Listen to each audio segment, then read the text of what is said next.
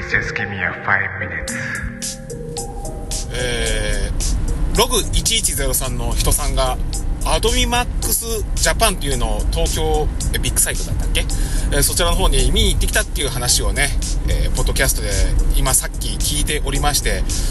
なんか考えさせられたなーなんてことを今ちょっと喋ってみたいと思います。落書きの黒でございますけども。まあ、そのコンピューター、まあ、生成 AI の、まあ、技術の進歩というものはもうあまりにも急速で、それに適応するのが本当に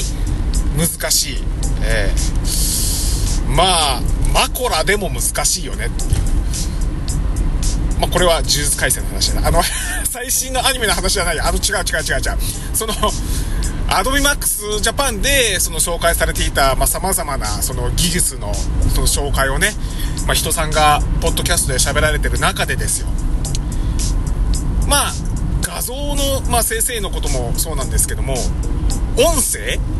の編集の仕方にもね、すごい進歩が見られているという話に私、まあ、ついちょっと引っかかったなっていうところがありまして、例えばですよ、今私これ、車を運転しながら収録してますけども、あの、マイクはですね、えー iPhone を自分の、えー左太ももの上に置いて喋ってるわけですね。えーもう録音の仕方が雑だけども、まあ、こんなんでも自分で編集して配信ができるような、今こういうご時世ですよ。で、しかもね、ここでもあの、まあ、私普段は GarageBand で音声編集してるんですけども、このスマホ上でね。それもあの、ベースとかトレブルとかその辺のね、あのコンプレッサーをこういじくることで、多少のこの車での騒音をこう抑え込んで、あの声を強調することができるわけですね、もうすでに。ところが、まあ、人さんがアドビマックスジャパンで、まあ聞いてきた話だと、もう完全にこの後ろの騒音を全く消して、私の喋ってるこの声だけを、もう、ほぼ99.9%抽出することができると。他にも後ろの方で、例えば聞こえている誰かの話し声とかっていうのを、こうズームアップして自分の喋ってる言葉をこう消してっていうこともできたりするっていう、もうそこまでその音声編集というものが、こうできるようになったっていう時代だっていう、そのことに、まあ非常に驚き、驚愕したっていう話をしていて、で、その話をしていて、つい最近の話題で、そういえばって思い出したのが、ビートルズの曲が新しく出たっていうか、まあ要するに、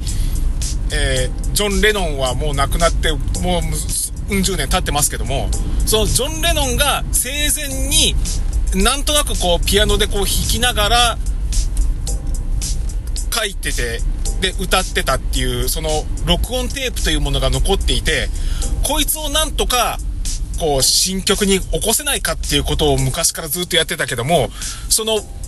音声テープのピアノの音があまりにもでかすぎて、ジョン・レノンの生声だけをこう抽出することっていうのがもう長いことできてなかったから、まあこれはあのシングルとしてこう販売することがもう不可能だと言われていたのが、まあ今のこの技術のおかげで、ジョン・レノン本人の生声を抽出することができて、そして他の3人のメンバーがそれに合わせて新たにその楽器を弾いて、こう、録音、編集して、Now and Then っていう新しい曲をリリースしたっていう。まさに、うん十年の時を超えて、再びビートルズが、みたいなようなことで世界中で話題になったっていう風になってましてね。まあ私もこの曲聴いてみたんですけども、まあ聞いてみたんですけども、まあ、そんな感じだなっていう。わあ、とてもなんか素晴らしい曲っていう風にこう、ババってこう、もう好きな人はね、あるんですけど、まあ私そういうバイアスが自分の中にないもんですんで、ですんで、うん、うん、まあ、ビートルズっぽいっちゃビートルズっぽいよね、ええ、っていうぐらいな感想しかなかったんですけども、いやでもこういうことが、もうこの先、その AdobeMaxJapan がそういう音声編集ソフトを、まあ、一般販売することができれば、その音声のプロの人でなくても、私みたいな素人でもそういうことができるようになるっていう時代がもう目の前まで来ているってなると、いや、なんていうか、もう敵をマコラでもできない。まだ言うか、マコラ。上のね、あの、ガコンってこう、こう回すことが、もうすごい大変。。あ、もう5分経った。はい、以上です。This program has been produced by Spotify.